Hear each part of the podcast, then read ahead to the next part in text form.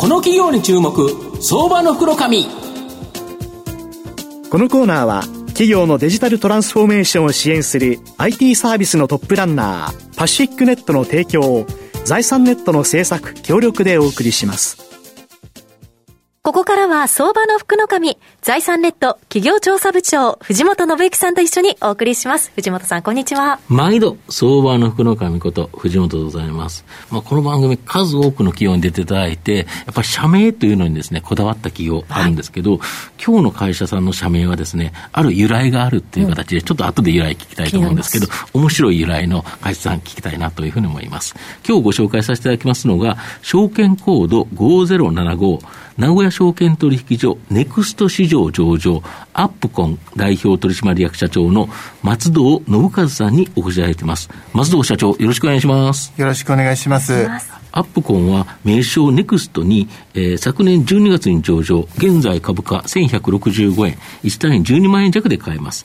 川崎市高津区にですね、本社があるウレタン樹脂を使用した建物などの沈下、まあ、下に沈んだ状態ですよね。これを修正する事業、これを主力として展開している企業になります。まあ、あの、御社のアップコン、ちょっと社名の由来教えていただいていいですか？はい。まあ、アップコンというんですけれど、うんうんアップダウンのアップにコンクリートのコン、はい、あの私たちはコンクリートを上げるからアップコンという社名をつけました。わかりやすい。わかりやすい。それで覚えていただけると嬉しいです。で、まあ、今ご紹介したように、御社、ウレタン樹脂を使って、この建物などの沈下の修正、まあ、これが主力事業ということなんですけど、まあ、御社がこの数多くの特許を持つ独自工法のアップコン工法、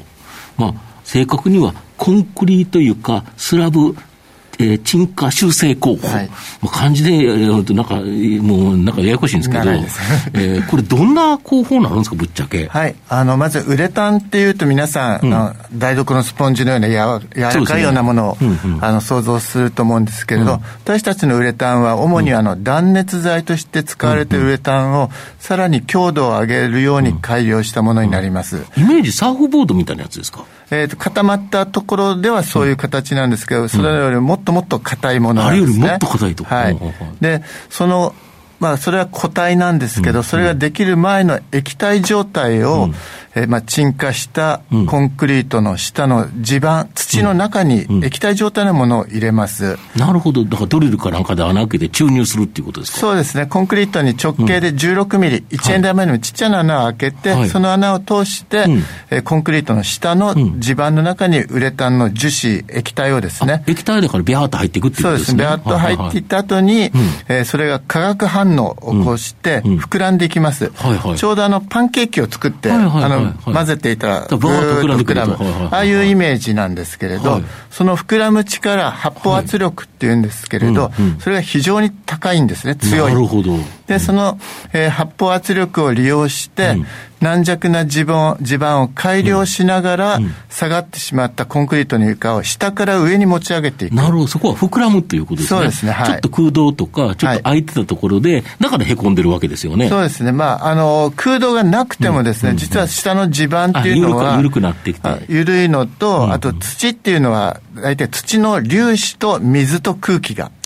土と言われているので、水と空気の分のスペースがあるんですね。あなるほどそういう小さなスペースにウレタンが入り込んで、うん、そして膨らんでいきますので、うん、あの必ず広がっていきます。うん、なるほど。で御社の場合、工場とか倉庫とか店舗、道路、港湾、住宅、さまざまな場所で御社のアップコン工法を使われているそうなんですけど、具体的にいくつかちょっと教えていただいていいですか？例えばですね、うん、あの、皆さん、スーパーマーケットでショッピングカートをして買い物されてると思うんですけれど、あの、買い物途中でショッピングカートをパッとこう手を離してみるんです。はいはい、で、そうすると床がまっすぐだったらショッピングカート必ずまっすぐ行くんですけど、うんはい、時々お店によってはカートが右とか左にヒューッとこう曲がって曲がっていって棚にゴツンと当たってしまう、はい、そういうところは床が傾いてる可能性があります。なるほど。なので、あそんな傾いてるところ、あの、ないんじゃないのと思いながらもですね、実は調べてみると、身近なところにあって、それが、まあ、店舗だけではなくて、工場や倉庫などにも多くあって、それが、例えば工場だと不良品の発生。あ要は上の機械製造装置が傾いて置かれてる状態になるから、はい、やっぱりそこからできるものが、ちょっと、まあ、不良品が多くなっちゃうそうですね。あとほ、まあ、ほったらかしておくと、そこで働いてる方も健康障害を起こしてしまうとかですね。まあ、ずっと傾いたところにいたら、なんか体悪くなりそうですもんね。水平感覚が狂ってきてしまったりしますね。なるほど。これで様々なところで使われるという感じですね。はい。で、御社の場合、売上高及び利益がここ数年ですね、なんか1年ごとに増えたり減ったりっていうような形で、まあ、これ繰り返してるんですけど、はい、なんでなんですか？まあ、あの、売上だけを見ると、でこぼこしてるように見えるんですけど、うんうん、まず、あの、当社のベースとなる売上っていうのが、ここ数年は6億を基準として、うん、まあ、安定して、あの、売上上げて、で、そこに、えー、まあ、売上高、あの、1件あたり1億円以上の我々大型案件と言ってるんですが、大型案件が、まあ、入ってきたときには、あの、まあ、9億とかですね、ボンとこうと膨らんでいくと。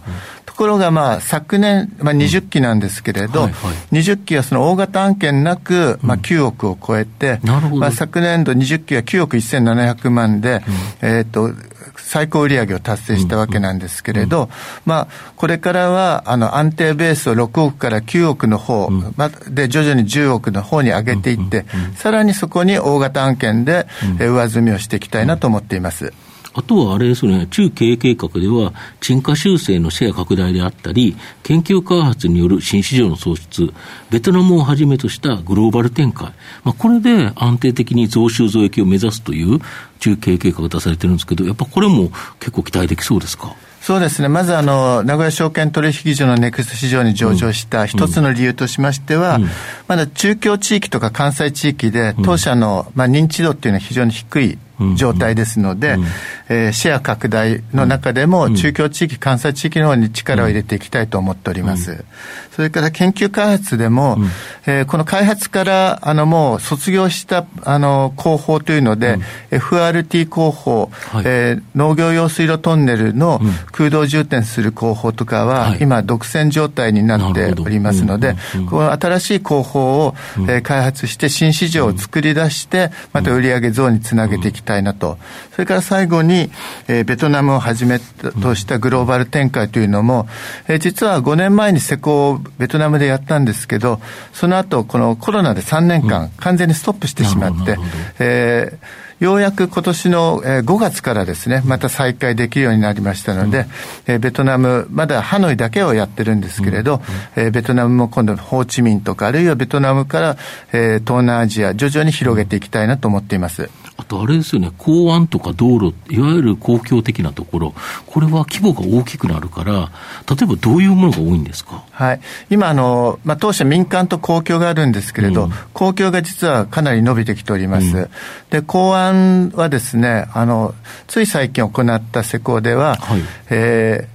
まあえー、名古屋の方で、うん、あの、RTG 走行路って、まあ、聞き慣れない言葉なんですけど、はい、港でコンテナをこう積み上げてるような。あ、なんかイメージそうですね。あの、よくテレビで出てる、コンテナがブワーッと積み上げられてるところ。はい、で、そこの下のコンクリート板がこう斜めになってしまうと、はいそのコンテナを、じゃあ4段積めるところが2段しか積めない、ね、そうですね。あんまり傾いたところに積んだら上の方こけますもんね。そうです。危ないんで、うん、その2段しか積めないと収容能力がまあ半分になってしまう。なのでまっすぐにしたいとかですね。うんうん、そういう RTG 走行路とかは全国にの主要なあの港にありますけど、結構傾いてて、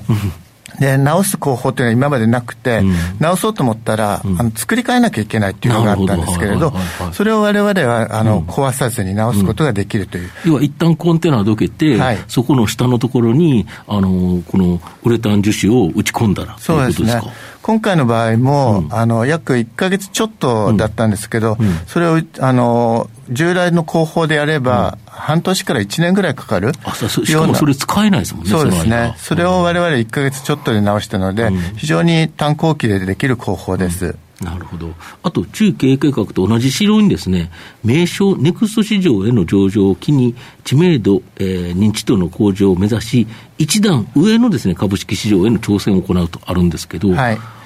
あの、当社、あの、2年前は、東京証券取引所の東京プロマーケットに上場しておりました。で、昨年、まあ、ネクスト市場で、うんえー、やはりステップバイステップで、うん、あの一つずつ、まあ、実力をつけ、認知度を高めながら、うん、えー、ネクスト市場の先にですね、うん、さらなる上の市場をあの今は目指しております。でこのアップコン広報っていうのは、基本は御社の社名がついてる通り、結構特許を取ってて、御社のまあ独自技術ということで、他にはないんですよね。そうですね。今、あの、国内では9件の特許、うん、それから海外でも今5件の特許を、あの、取得しておりますし、うん、あの、申請中の特許も、あの、たくさんありますので、まあ、これから、あの、まあ、他の会社が追随できないような技術を高めてですね、あの、売り上げをまた上げていきたいなと思っています。なるほど。御社の今後の成長を引っ張るもの、改めて教えていただきたいんですが。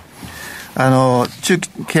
経画の中でもですね、えー、沈下修正のシェア拡大、はい、これがまず、うん、あのまあ、国内でですね、シェア拡大をするということ、うん、それから研究開発を通じての新市場を、うん、創造していく、そして、まあ、ベトナムをはじめとしたグローバル展開、この3点を今後やり続けていきたいなと思っています。なるほど。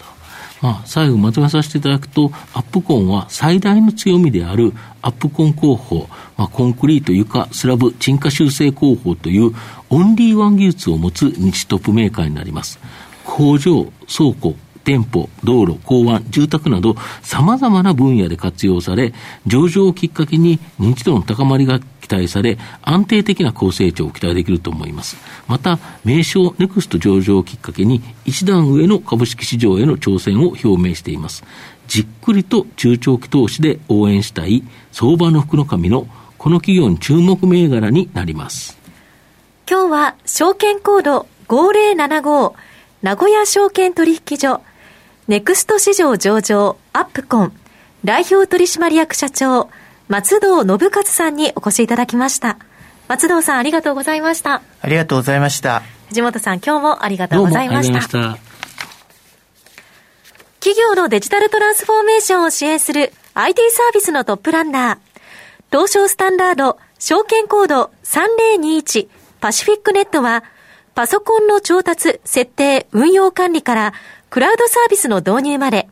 企業のデジタルトランスフォーメーションをサブスクリプションで支援する信頼のパートナーです。取引実績1万社を超える IT サービス企業、